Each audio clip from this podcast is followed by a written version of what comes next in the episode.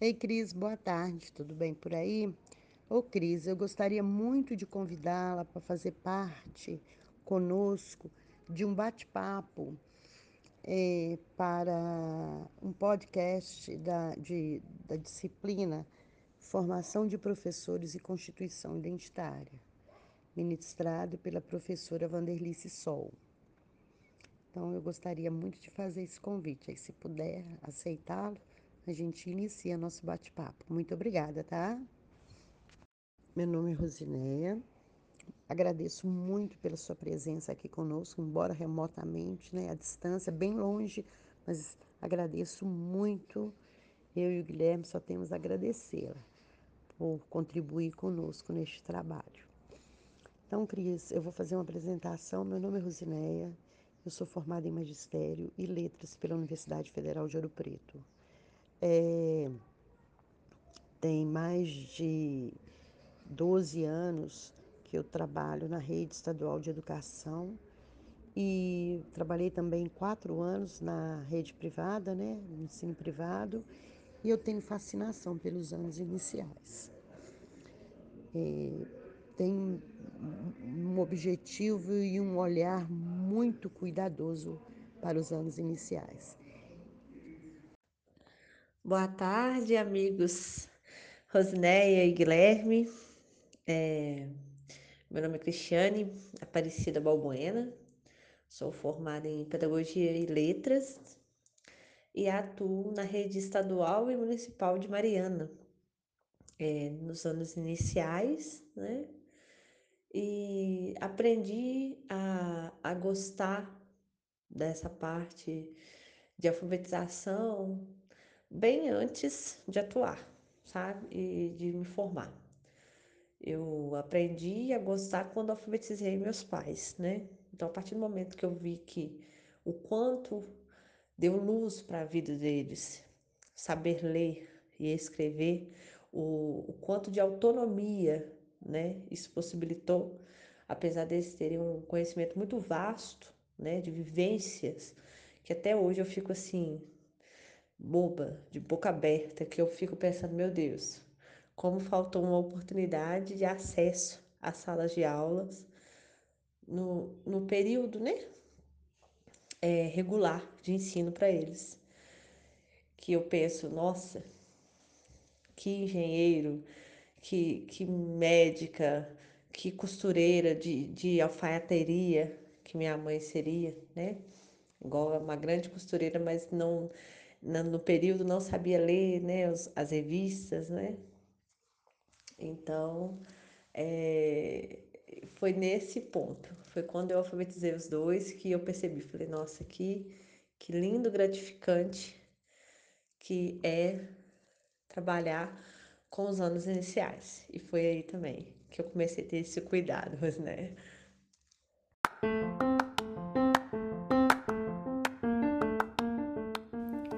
Bem-vindos a mais um episódio do nosso podcast Existências e Afetividades Docentes.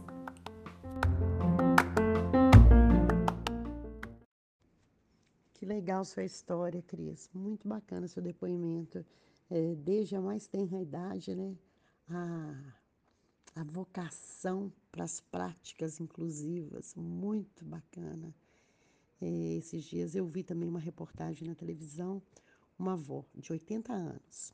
Ela foi alfabetizada pelo neto. Com a pandemia, as escolas fechadas, a mãe não tinha onde deixar a criança durante o horário de trabalho e deixava com a avó. E esse neto viu a necessidade de ensinar a avó a ler. E ela contando a felicidade de poder ir no supermercado, é, ler os produtos e poder escolher né, aquilo que ela quer comprar para levar para casa. É muito bacana. São práticas inclusivas. Aí, Cris, é uma pergunta que eu sempre faço, mas depois eu vou te perguntar mais adiante. Qual é, qual é, né? É, é vocação ou é uma influência do meio? Aqui em casa é, foi meu avô materno. Meu avô materno era muito preocupado com a formação dos filhos. Só que para ele as mulheres tinham que ser professora, porque professora era a única profissão que dava o direito da mulher, direito, tá? Da mulher trabalhar e poder cuidar da família. E ela não precisava de ir para a rua para buscar o sustento da família. Ela poderia ficar em casa mesmo e ali ela fazia as práticas né, docentes e, e cuidava da família. Porque na época dele, é, a, os filhos de quem tinha condições financeiras é, podiam estudar na casa dessas mulheres. E dali ficava um tempo de quatro, cinco, seis anos e partiam depois, né, para os grandes centros, para outros educandários, internatos, para continuar os estudos. E é muito interessante, eu toco sempre, eu sempre me pergunto, é, foi uma foi uma influência do meio ou realmente era uma vocação? Eu gosto muito de ser professora, mesmo com toda a desvalorização mesmo com todas as angústias e sofrimentos, né? Ainda mais agora nesse período de pandemia, o que nós vemos assim a todo momento somos é, massacrados, somos os preguiçosos, mas estamos a, aqui, né, firme e forte com isso tudo e levando a nossa vida, né? E acreditando em um sujeito, e acreditando que aquele sujeito é capaz preocupada com aquele sujeito. Então, nessa preocupação com esse sujeito, Cris, eu, você sabe que eu me interesso muito pelas práticas docentes da educação inclusiva. E eu busquei um aperfeiçoamento, que eu matriculei numa disciplina isolada, formação de professores e constituição identitária. Muito bacana mesmo, ministrada pela professora Vanderlice Sol. É, recomendo, se você tiver oportunidade, algum dia de, de conhecer essa professora, recomendo. Foi assim espetacular. Não sei se foi pelo momento de angústia, de desvalorização e, e sentir que durante as terças-feiras podíamos sentar e, e trocar nossos saberes, nossas angústias, nossos fazeres.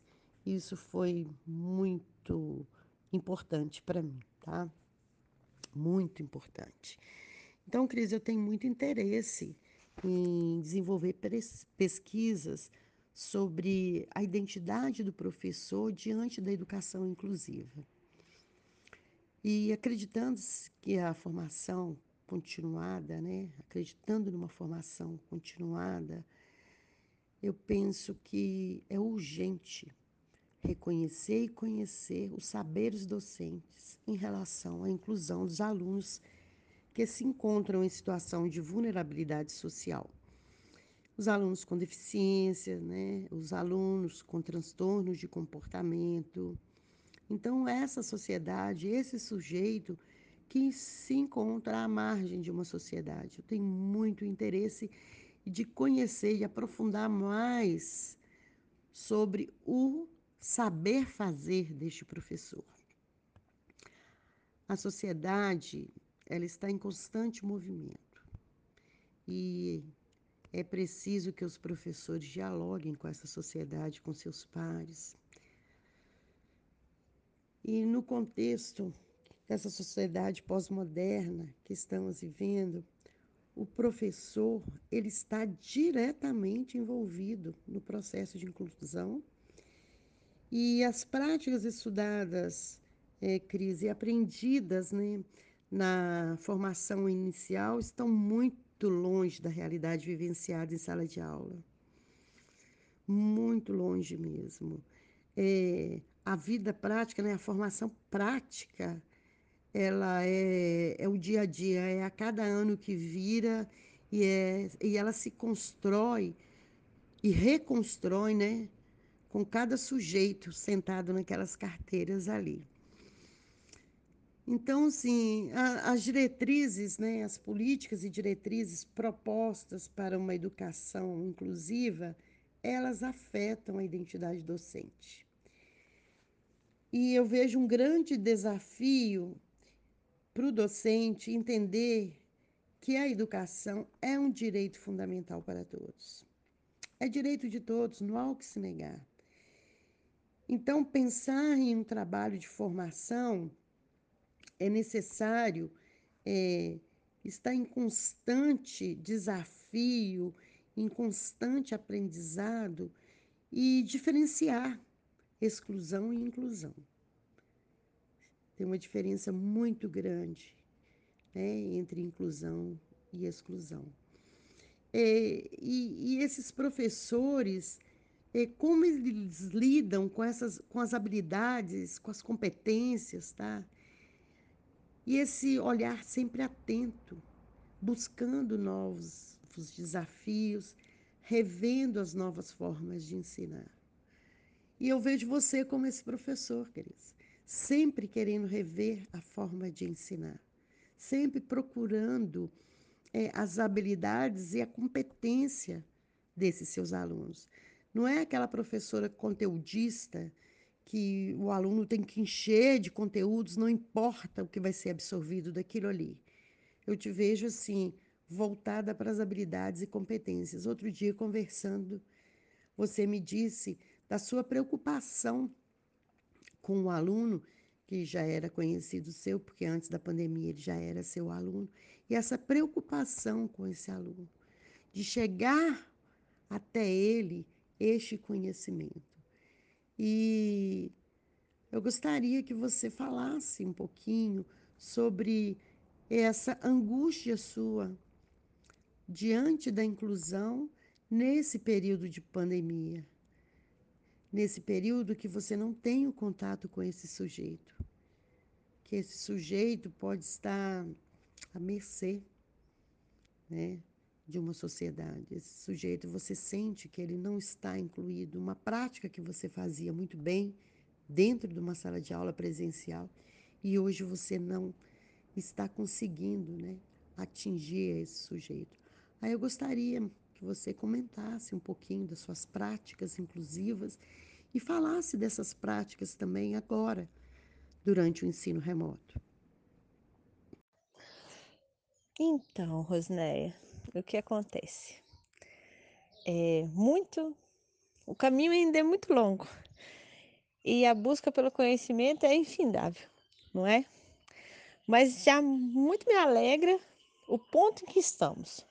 Porque antes essas crianças eram colocadas na sala de aula e eram tidas como as que não conheciam, as que não conseguiriam aprender.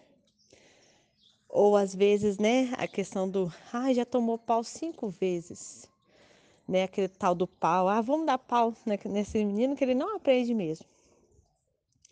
E às vezes era até feito isso até ele desistir, ou então iria para uma EJA, né? E e aí? Será que somente aquelas capacidades, aquelas habilidades, aí ele tem que ler assim, ele tem que escrever assim, ele tem que fazer isso?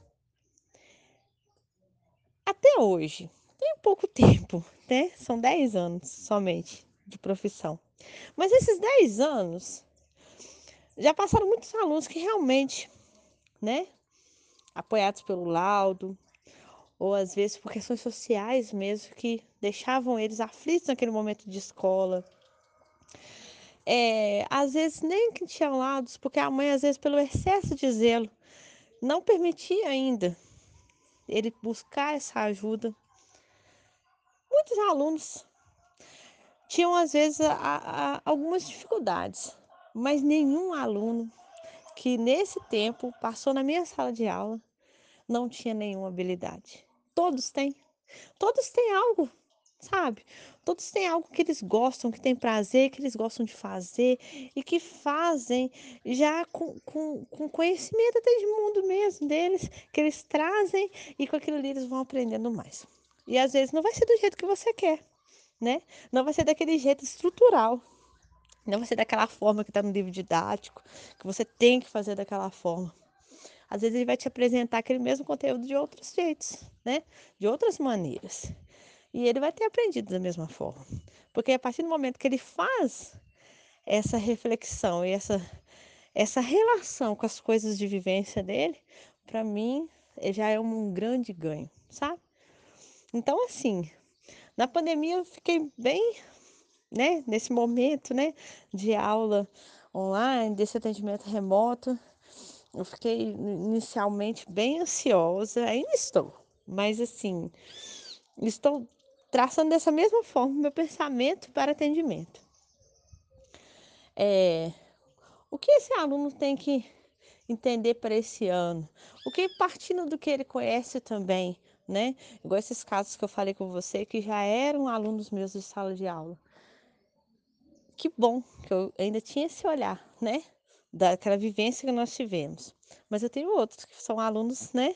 Que comecei agora somente na, na comunicação pela internet. E às vezes são alunos que não, não conseguem estabelecer esse contato. Então isso dificulta muito, porque o saber ele é muito humano. Ele precisa dessa relação. Ele precisa que eu veja o aluno, que eu olhe nos olhos dele. É até uma leitura corporal às vezes, sabe? Que às vezes você está dando aquele conteúdo ali, ele se intimida às vezes da forma, ele fica assim, você vê que ele está com alguma dificuldade até na leitura corporal. Então, eu tenho tentado ser ao máximo, sabe? É, assim, perceber essas relações, dialogar, é, adaptar e, e ampliar ainda mais esse leque, né? Do conhecimento. Então, se ele é, trabalhando ali aquele conteúdo, se ele quiser me apresentar de diversas formas que ele tem relacionado ao cotidiano dele, ele pode sim apresentar. E dali eu vou fazer uma leitura e vou tentar enquadrar, infelizmente, nas questões do sistema que eles pedem. Porque aí a gente tem que enquadrar naquela prova, tem que pontuar, tem que fazer um relatório e colocar ali com aquelas habilidades, né? Mas ele vai ter vencido, né? E aí a gente vai tendo os avanços. É, porque a partir do momento que ele também começa a acreditar no avanço dele, ele também começa a se apropriar mais do conhecimento, né? Mas é, como eu disse, uma busca, né? Um aprendizado. Às vezes você tenta de uma forma e fala, não, hoje não deu certo. Nem sempre vai dar certo, não é? Nem sempre. Mas você também percebe no seu erro, do mesmo jeito que eu falo com eles. Gente, errando você aprende, porque quando você erra, você questiona, você pergunta, e aí você percebe. A percepção de onde você errou também é uma aprendizagem. Então, da mesma forma no meu saber, no meu aprendizado também como professora, quando eu erro, quando eu tento uma prática que não dá certo, dali também eu falo, não, desse jeito não deu certo, mas eu vou adaptar assim, assim, talvez dê, né? E é esse jogo de erros, acertos, de vitórias, de dias de angústia, de dias mais tranquilos, de dias de falar, nossa, tá dando certo, de dias de falar, meu Deus, o que, que eu tô fazendo, né? E, e também agora, muito, gente, gente, sempre precisamos do apoio da família, mas agora na aula remota é que estamos vendo assim que é necessário que a família se atente também, né? Que dê aquele apoio, que não simplesmente dê o celular na mão da criança, o computador, ou entregue, né, por impresso e fala, vão lá, faça. Precisa, gente, precisa. Precisa de um olhar também, né? É todo um conjunto. É, Cris, e seus questionamentos, né, suas angústias, é, me leva, né, a pensar no processo de formação inicial de professores nos cursos de licenciatura. A Gisele Cruz, em seu livro Ensino de Didática e Aprendizagem da Docência na Formação Inicial de Professores, ela aborda muito bem a necessidade de considerar a escola pública e o trabalho do professor como ponto de partida e chegada na formação de professores é, precisamos dessa troca de conhecimento, dessa troca de saberes. Não é a prática que vai nos ensinar o manejo da sala de aula. Gautier e outros autores é, sobre saberes, né, quando discute sobre os saberes nos cursos de formação inicial, eles preocupam muito por esses cursos não considerarem o professor real, sabe? Aquele professor dentro da sala de aula, da verdadeira sala de aula, dentro da comunidade escolar. Eles é, comentam muito que a formação inicial é, forma uma espécie de professor formal, sabe?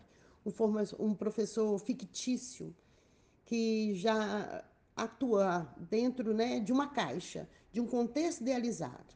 E ali, naquele momento, todas as variáveis são controladas. É o aluno tal, e é esse método tal, e é assim que ele vai ser, e pronto. E, e acaba não considerando toda essa esse manejo, né, que temos que ter dentro de uma sala de aula. E muitas vezes é, não dá para levar em conta que todas as variáveis serão controladas, porque o nosso saber e fazer docente, ele não depende só de nós, né? Ele depende também da família, do núcleo familiar no qual o aluno está inserido. Mas, de qualquer forma, Cris, nós não podemos nunca desvincular a formação docente de uma formação continuada. sabe, uma, uma formação continuada assim, que seja reflexiva, sabe? E o, o, professor necessitando de interpretar os novos entendimentos sobre o desenvolvimento do seu trabalho. Então, assim, a formação docente ela está direcionada, né, diretamente relacionada às atividades e ações desenvolvidas dentro da comunidade escolar. Não basta, assim, vir com um curso tal que para todos, né? Ah, eu vou hoje o Estado faz aí um curso, vou querer um curso de é, formação continuada para docentes e tal. Será esse? Vai ser o Google Classroom, vai ser o Conexão Escola. Mas não é bem esse o manejo dentro da sala de aula né? Tem que conhecer o nosso, as nossas angústias, a, os nossos saberes, os nossos fazeres para buscar, né? É, entregar para o pro professor uma formação continuada, porque é muito simples, muito simples pegar e porque a educação agora virou mesmo, né? Uma é, capitalista, o que já era ficou mais depois agora na, na época de do ensino remoto, o tanto de produto que é ofertado na internet é sem limites, né? todo dia tem um produto novo. Então, não é só entregar esses produtos que vai ser uma formação, que significa que vai ser uma formação continuada. Temos que ouvir a Cristiane, temos que ouvir a Arlinda, temos que ouvir né, a, a, a Cleonice, temos que ouvir os professores, as suas angústias, o que eles fazem. E, por exemplo, uma coisa que me deixa muito angustiada, que eu vejo muito sobre essa falta de uma formação continuada, é quanto às adaptações das avaliações, as adaptações de conteúdo, a flexibilização de conteúdos para os alunos. Isso me deixa bem é, angustiada, porque é um momento é, em que o professor se torna iniciante. Ele, ele não, é, não é, pode ser aquele professor de 20 anos dentro de uma sala de aula, mas quando ele depara com a inclusão, ele se torna um iniciante. E aí, nesse momento, ele precisa de uma formação continuada, ele precisa desse suporte eu vejo muito a confusão que é feita em adaptação e flexibilização de conteúdos com facilitar conteúdos. Né? Às vezes a criança está lá no quarto, quinto ano, mas precisa de uma flexibilização, precisa de uma adaptação. Ah, então tá, eu vou fazer uma atividade da pré-escola. E não é bem isso. Então precisamos, mais do que nunca, é, dessa formação continuada.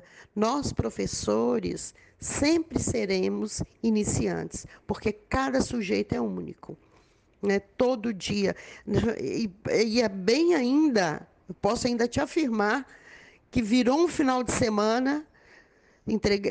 deixamos o aluno na sexta, passamos o sábado e domingo, na segunda-feira teremos um aluno novo, o mesmo aluno da sexta, teremos um aluno novo exatamente por isso, né? Essa situação de vulnerabilidade.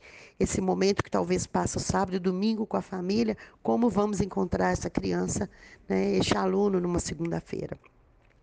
Então é muito importante a nossa formação e ela tem que ser continuada, tem que ser ali, ó, pontual. Perfeito, é exatamente o que eu penso. É, até me fez recordar de uma professora no meu primeiro curso de graduação de pedagogia, professora Nivalda Hudson, que ela era uma professora da, da cadeira de estágios, sabe?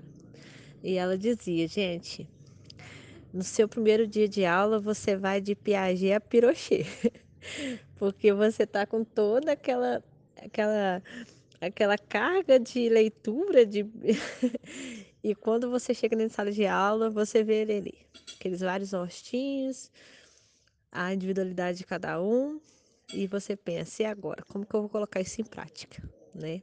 Então, por isso é tão importante essa formação continuada e a formação entrelaçada à realidade mesmo escolar. Então, esses estágios, sabe, ao meu ver, deveriam começar um estágio de observação, depois um estágio de prática, mas ser todos os períodos mesmo, para eles estar entrelaçando aquela questão de toda a leitura que tem, né, com a realidade de sala de aula e ver quais foram os pontos que o professor ali vai adaptando, né? Que a gente não trabalha somente com uma linha. Nós vamos trabalhando várias formas, adaptando. Não adianta você pegar uma linha, uma metodologia e falar, nossa, isso vai ser o certo. Outra coisa também que me fez recordação é a questão de projetos. Teve um ano que fizemos um projeto até para os moradores de rua de Mariana, que eles para ter uma ocupação durante o dia. Iríamos trabalhar com aprendizado, só que o aprendizado de trabalhar com tapetes de sisal. Então eles ficariam o dia inteiro ali onde era a casa da sopa e fariam tapetes de sisal. Fizemos o projeto, apresentamos, foi aprovado, recebemos um, um curso, né, uma ajuda financeira. E de repente na primeira semana todos foram. Na segunda semana, metade. Na última semana dos cursos, tínhamos somente dois. E aí, o que, que a gente viu? Mas espera aí, quem montou esse projeto fomos nós, né, os educadores sociais. Por acaso a gente parou para sentar com esses moradores de rua que nós tínhamos contar todos os dias e perguntar o que eles queriam?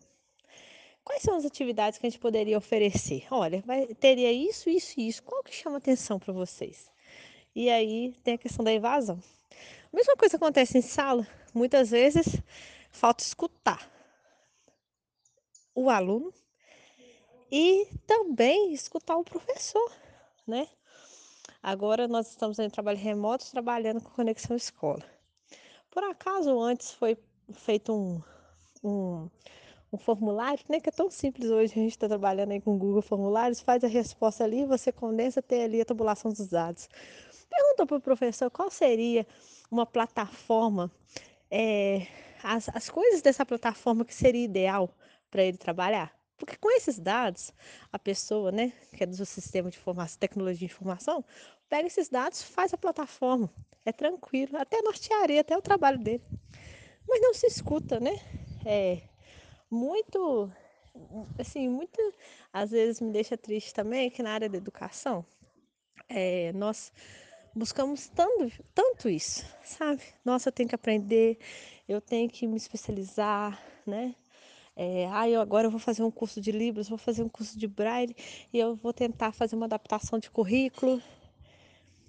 E, e mesmo assim, muita gente quer falar sobre educação, muita gente quer dar palpite sobre educação, às vezes sem conhecer. E aí, a gente que está na linha de frente para trabalhar, a gente pega esses materiais aí. Não é só o Conexão Escola, né? Bem antes da nossa educação remota, é, já tivemos outros materiais também que passou pela Prefeitura de Mariana, né? Que foi colocado dentro de sala de aula por causa de convênios. Aí coloca esse material e aí às vezes não teve um curso preparatório para se utilizar, Às vezes também não teve nem a conscientização do aluno sobre esse material. E às vezes pode ser ter um material rico, mas se perde, né? Então, assim, é necessário. É necessário uma, um, um estudo do professor, como de toda a comunidade, para entendimento do que é educação. Aqui também entra em jogo, né, Cris, a questões de âmbito político, social, né, e até econômico. E não estão apenas restritas à sala de aula. É, a formação de identidades, ela, ela é, é pela inclusão de novas culturas. O que não significa que vai perder essa ou aquela, ou assemelhar-se a essa ou aquela identidade mas é um resultado de vários saberes históricos e culturais. É assim que se constrói novas identidades. Né? As identidades, é preciso perceber que a identidade que até então era fixa, elas, hoje elas estão menos fixas e são diversas. E vai concebendo assim culturas híbridas. Esses efeitos da globalização percebidos em sala de aulas e no nosso fazer docente nos deixa desorientado, sem saber o que fazer para tocar nossos alunos, as famílias dos nossos alunos, tá? E vamos nisso aí seguindo uma busca incessante pela completude.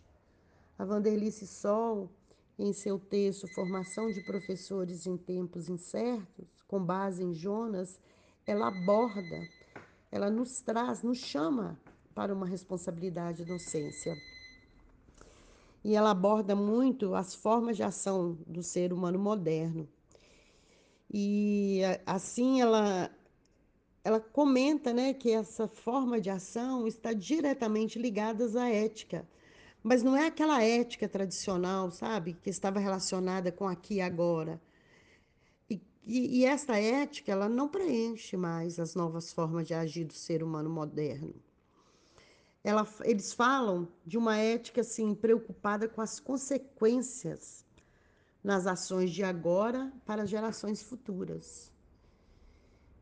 Então, não podemos né, falar de uma constituição identitária do professor sem trazer o outro lado do espelho, né? sem falar do outro lado do espelho, sem falar dos nossos alunos.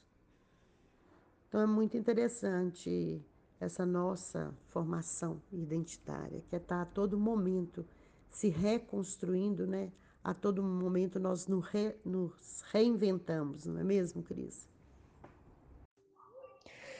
Sim. A identidade do professor, eu acho que é isso. É, é a metamorfose ambulante.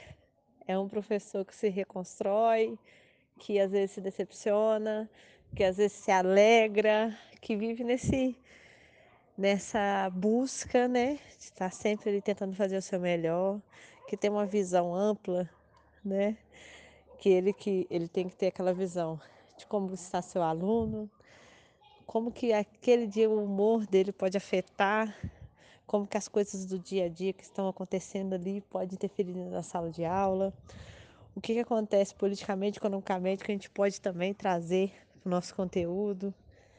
É, é uma leitura, né?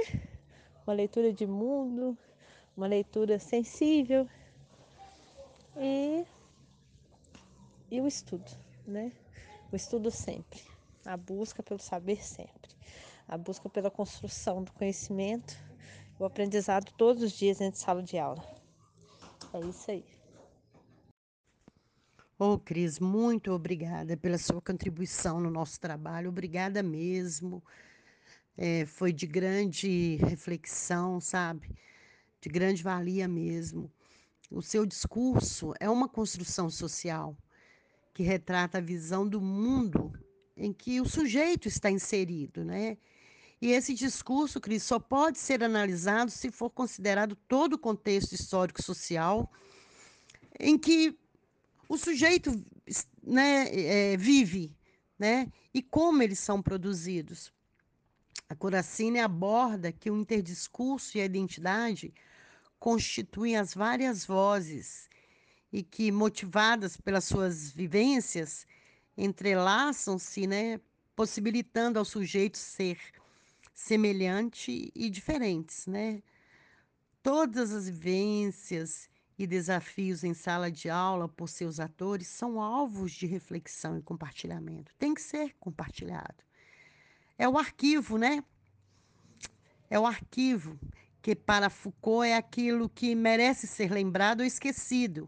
É o que dá sentido ao que é dito e o não dito, né? E é ele o responsável pelas modificações dos discursos. A, a identidade do professor, ela é adquirida, né? Ao longo da vida docente. Assim como o sujeito pós-moderno. Então, todas as nossas vivências e desafios em sala de aula devem ser compartilhadas, devem ser lembradas, né? Então, eu te agradeço muito, muito mesmo. Em outra oportunidade, voltaremos a conversar. Muito agradecida. É, eu e o Guilherme só temos a agradecê-la. Tchauzinho, Cris. Eu que agradeço, companheira Rosineia companheiro Guilherme, pelo convite é, para falar um pouco das nossas práticas, né, dos nossos anseios, das nossas dúvidas, né? E é isso. É, outro ponto importante, né? Essas trocas. É, nós, professores, temos muito que trocar um com o outro, dialogar, falar o que está dando certo, né? O que deu errado, a experiência, que pela experiência essas trocas também contribuem muito para nosso fazer ser professor, né? Então, forte abraço para vocês. Muito obrigada.